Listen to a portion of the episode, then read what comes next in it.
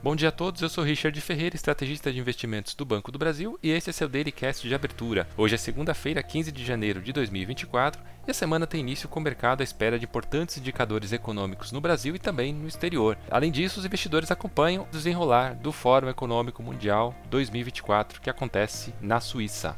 Nos Estados Unidos, espera-se ao longo da semana a publicação do relatório mensal da OPEP. Também deve sair dados sobre hipotecas e vendas no varejo, além de pronunciamentos dos dirigentes do Federal Reserve.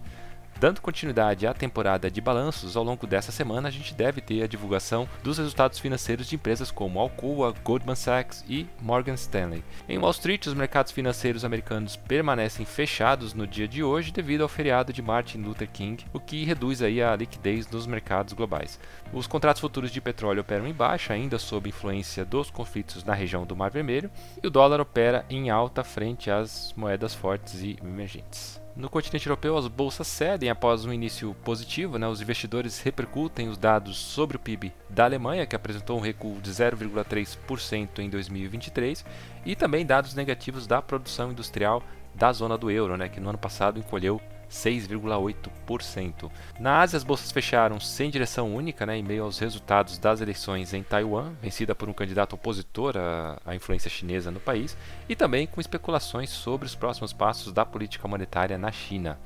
Nesse cenário, Xangai subiu 0,15%, Tóquio apresentou mais um pregão de alta, subindo quase 1% e renovando aí a máxima histórica desde 1990.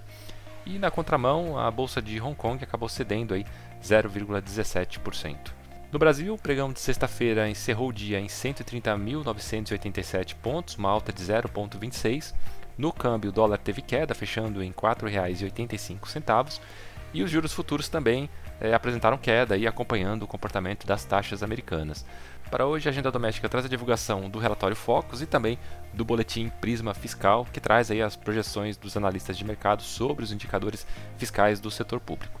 Além disso, o mercado fica atento também à agenda política. Hoje, no final do dia, está prevista uma reunião entre o presidente do Senado, Rodrigo Pacheco, e o ministro da Fazenda, Fernando Haddad, para discutir ali alguns pontos da MP da remuneração. Além disso, o Brasil ainda participa do Fórum Econômico em Zurique, na Suíça, e reúne aí autoridades empresários brasileiros, e o mercado fica de olho aí nas conversas e painéis que devem ocorrer por lá.